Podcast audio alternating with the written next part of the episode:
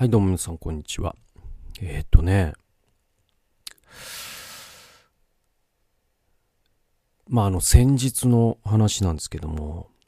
えー、そうですね、どっから、あのね、まあ、練馬グレースチャペルというですね、教会に僕は、えー、普段行っているんですけれども、えー、その、えー、練馬グレースチャペルの、その、えー、まあ歴史というのはですね、何年 ?60 何年？もっといくか？あ ?60 何年とかでいいのかな？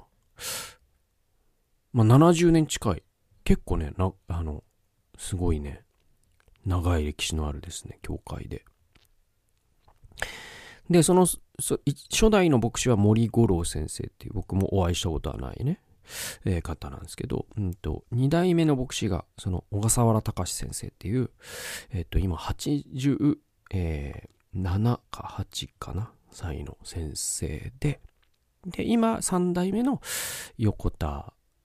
抑止や牧師と一緒に、まあ僕は、ね、この十何年間 えっと、えー、だから横田先生が主任牧師になってからはもうずっと僕は協力牧師っていう形で、まあ、二人三脚っていうのもなんかおこがましいんで、なんだろうな、本当にこう、えっと、微力ながら、うんと、お手伝いさせてもらってたっていう感じですかね。うん。そうそう。本当にそうなんで。で、二人三脚は言い過ぎも言い過ぎなんでね。本当にちょっとですけど、お手伝いしてきた。えー、っと、でもまあ、あのね、本当に、あの、いいね、友人であり、な、ね、あの、同志というか戦友のようにも感じていて、感謝してるんですよ。で、あのー、この小笠原先生は、えっと、だから横田先生が、えー、主任牧師に就任したのが、2009年でよかったかな。ちょっと、正確に、ま、は間違ってるかもしれないけど、そ、そんぐらいです、でも。で、それが、えっと、今から15、6年前とかなんで、その時点でもう70を超えてらっしゃったんです。70、うん、5歳とかわかなわかんない。それで、で、今88歳なんですよね。うん。で、えー、っと、そっからは、あのー、最初は引退するっていう話もあったんだけど、まあ、なんというのかな。まあ、お元気ですし、何よりね。で、まあ、それこそその、講談で死ぬじゃないですけど、なんかそういうね、本当にこう、昭和の伝道者じゃないですけど、そういうね、もう、あの、覚悟で奉仕されてきた先生でもあるから、あの、この十数年、えー、っと、ずっとまあ、あの、横田先生を、を、こう、サポートするような、えっ、と、そういう立場で、えっ、と、月に1回はメッセージもされるしっていう、うんね、いろんな助言し、牧会の手伝いもするし、みたいな感じでいらして、で、スタッフ会とかにも出てらしてっていう感じだったんですよね。うん。で、それは、あのー、本当に、えっと、横田先生が、えっと、うん、の、その、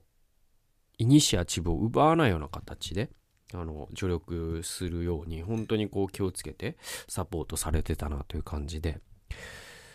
まあだからこそ、その、今回、小笠原先生が、だから、えっ、ー、と、引退するという話なんですよ。要はね、何が、何を話そうとしてるかというと。で、引退されたわけです。ね、今回。で、えっ、ー、と、その、まあそういうね、いい関わり方をしてたゆえに、割とこうね、その先代の先生が引退されると、その先生じゃないとダメなんだみたいなさ、その信徒の特にね、あの上の世代の方とかは、いや、若い先生じゃ頼りないみたいなので、ちょっとハレーションが起きたりするんだけど、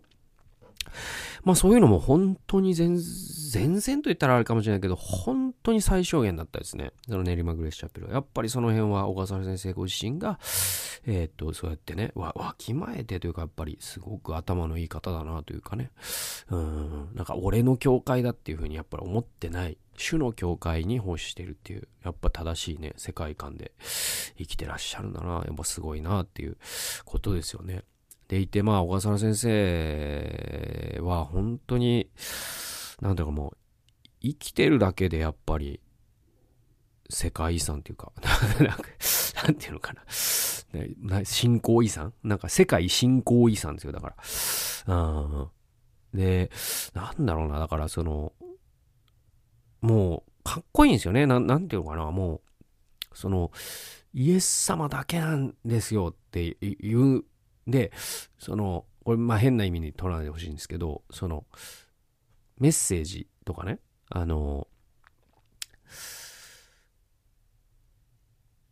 あんまりき、人に聞かせれないな。でも、あの、メッセージって、練馬グレーシャペルのメッセージって、まあ大体横田先生で45分ぐらい。40分を目指す。で、僕は割と短く、短くしたいというか、あんまね、長く話すことで人の時間を奪うのは罪だと僕は思ってるから、僕はね、あの、他の人は違うんだけど。だから、あの、なるべく短く簡潔にっていうんで、それでも僕でも40か40、まあ言っても45分ぐらいかなっていう。で、それはもう、スタッフ会とかでもコンセンサスがあって、まあこんぐらいで、まあ他のその午後からの予定がある方もいらっしゃるしっていうんで、そういうことでやってんですよ。で、それも共有されてるんですよ。えー、だけどね、小笠原先生はだいたい平均1時間15分話すんですね。で、これ、あの、横田先生は何回も、その、今日はいね、いろんな行事も多いんで、すいませんけど、ちょっと短めにって言っても、やっぱり1時間15分。ちょっと、ちょっと短く頑張りますっつって、1時間14分かな。だから、その、そう、もうダメだと思って、ダメだっていうかもう、横田先生はもう、そもう、あの、その、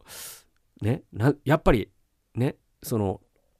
えっと、ライオンに弱くなってくださいってのは無理な話。ね、象に小さくなってください。無理な話。小笠原先生のメッセージ。短くしてください。無理な話なんです。やっぱそれだけこう溢れる、溢れるものがね、あるんだから、無理よ、そりゃ。で、で、で、それが、なんていうかな。これまた変な意味に取らないでほしいんですけど、それがまたその、えー、なんていうかな、あのー、言い方難しいんですけど、あのー、その、なんていうかな、あの、難しいな。あの、だから、だけど、あの、えっと、だから、こ、こ、これはっていう、その、話がいくつかあって、うんと、うーん、それが、まあ、頻繁に登場する。えー、っと、だから、うん。だから、まあ、騎士感ってあるじゃないですか。その、その、だから、その、お決まりのこの話みたいなのがいくつかあるんですよね。で、それも聞全部1から10まで聞いた話を、これもう8回目ぐらいだけどな、みたいな時が、あの、まあ、頻繁にあああるんですね。これ変な意味に取らないでほしい。もう 変な意味にしか取れないか。でも、いや、ち、本当に、それで今から話しますから。で、あのさ、だから古典落語とかってさ、要はそういうことじゃないですか。芝浜ももう知ってるよって言ってる人は芝浜を聞きには行かないんだけど、古典落語ってもう、もう知ってるものを、もう一回この人の、この人の講座で聞きたいっていうか。だから、小笠原先生が、先々週したメッセージと今日したメッセージで全く同じ話が出てきたとしても、やっぱ今日の芝浜と去年の芝浜は違うのよ。ね？だからやっぱ違う話なんですよ。ね？で、で、その、そういう古典落語的くだりみたいなのも、一切割愛しないからやっぱ1時間15分になるわけなんだけどだけどなんかだんだん僕もそれこそその落語聞きじゃないですけどその小笠原先生のメッセージを聞くにつけて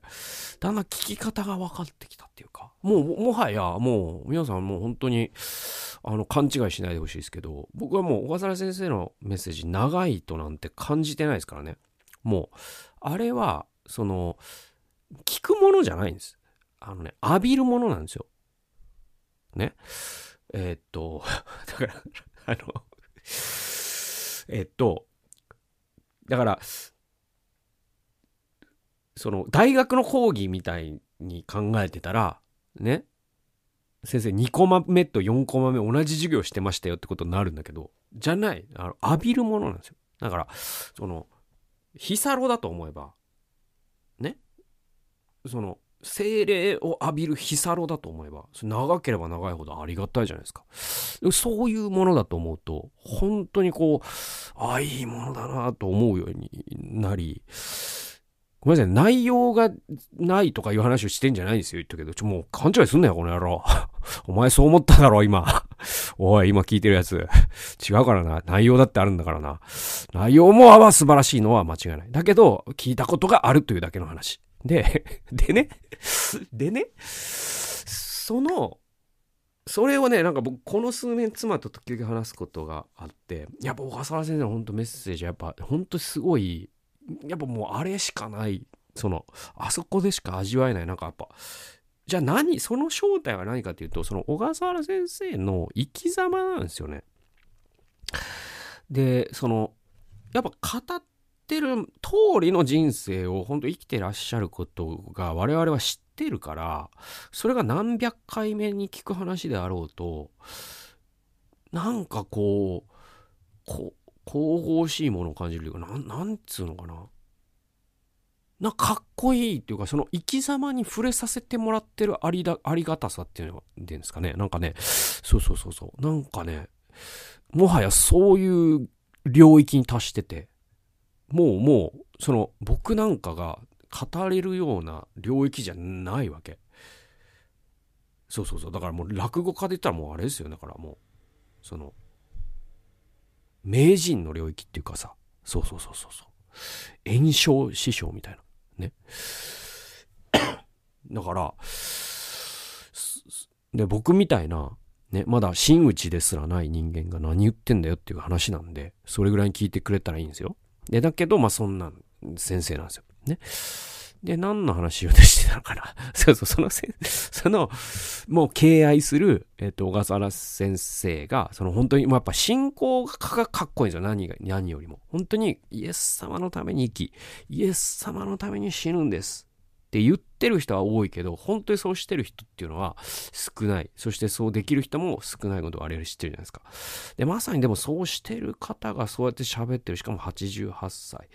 そして本当にもう足元もおぼつかないぐらい、もちろんね、体だって大変でしょう。でも、そのメッセージとなると、もうなんか嘘みたいに元気になって、それもやっぱ精霊の力をね、目の前で見てるみたいなこともある。で、その先生が引退されるとなった時に、えっと、これ、なんか本題に行くの遅すぎたけど、あの、その小笠原先生が引退される、その、えっと、小笠原先生を、まあ、えっと、感想芸会じゃないですけど、その、えっと、記念、引退の最後の礼拝を、じゃあ、グレースネットっていうね、えっ、ー、と、5つ、6つかな？の教会、えー、あるいは家庭集会が、あえー、合同でいうグレースネットっていうのが、もう教団、教派をもう超えたネットワークがあって、まあ、それの軸になる方は、小笠原先生だったんですよ、やっぱり。小笠原先生のネットワークなんですよ。で、じゃあ、そのグレースネットの合同礼拝っていうのは、以前は何年かに1回はやってた。毎年やってた時もあったって言ったかな。だけど、あの、今回、その本当に久しぶりに小笠原先生の最後のメッセージを聞きに、結局ね、清瀬のね、ホールでやったんですけど、何人集まったの？ちょっと数えれてないけど、でもざっと見て、300人はくだらないぐらいの人が集まって、もうすごい人人人で。で、それが、その日曜礼拝ね、その練馬では、その礼拝はしません。今日、今日は小笠原先生の清瀬でやりますってことで。で、僕もね、行ったんだよね。うん。それに出席した時の話をしようとしたんだけど、全然時間なくなっちゃったね。で、結局何が話したかったかというと、そこがさ、やっぱさ、本当に僕はやっぱ、その、会話が下手だなと思いましたね、僕はね。うん。本当にですね、あのー、2分で脳が終わりましたね。もうそこのに身を置いたことによって。あのー、まず人が多いっていうのが僕はもうすでにストレスで。しかも、その、久しぶりにさ、その、えっ、ー、と、話す人、久しぶりにコロナ禍以降ですね、みたいな人が何人もそこにいるっていうシチュエーションで、結局ね、4人ぐらいの方と立ち話したんだけど、すいません。えっと、僕の、その、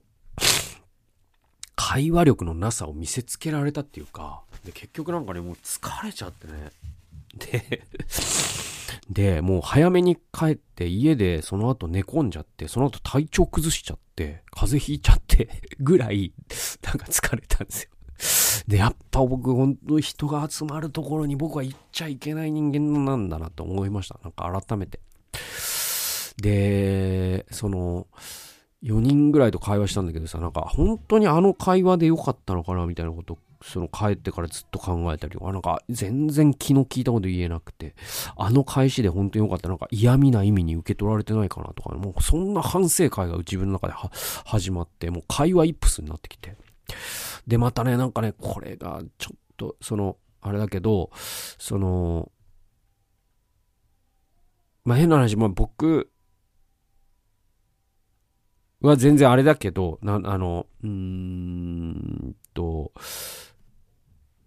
自分では自覚はないんだけど、でも、その練馬グレースチャペル、その何個かがの教会が集まるっていう時に練馬グレーシャペルでしかも協力牧師でえっ、とね YouTube 見てらっしゃる方もいたりとか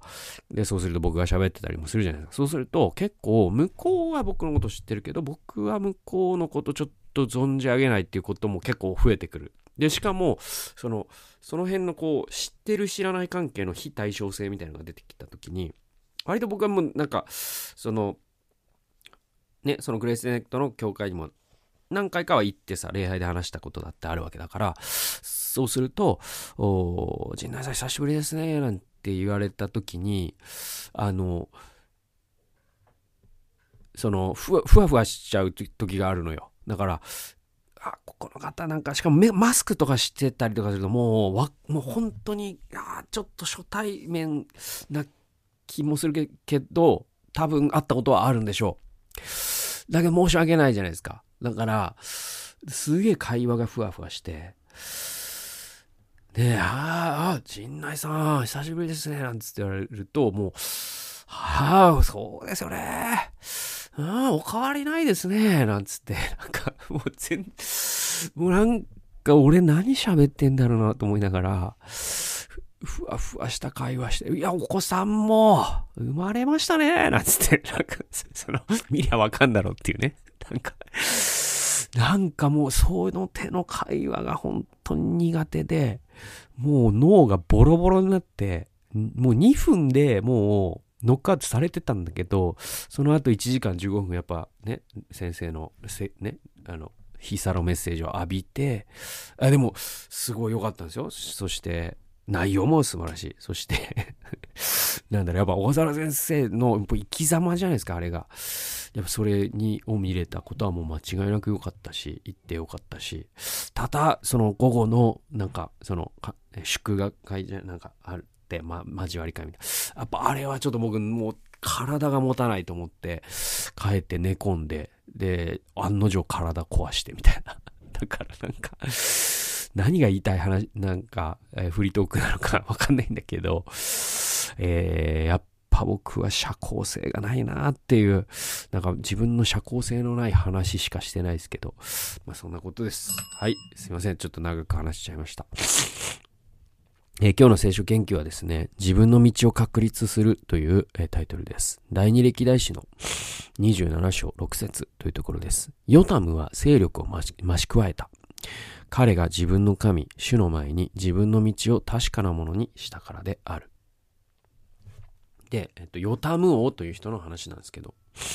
これね、解説書によると、この自分の道を確かなものとしたからであると訳されているヘブル語っていうのは、クーンという動詞なそうなんですね。すいません。クーンというですね、動詞らしいんですよ。で、えー、このクーンというヘブル語は確立するとか建立する、固く立てる。こういう意味だそうなんですよ。自分の道を確立した。自分の道を固く立てた。これがですね、主の前に自分の道を確かなものにしたというヨタム王に対する、えー、なんだろう、歴代史著者の評価なんですね。つまり、主の前に歩んで揺るがないという姿勢をヨタムは持っていたということがわかるわけです。で、ヨタムは勢力を増し加えたとも書かれています。で、彼の父、ウジヤ、そして彼の祖父、アマツヤ、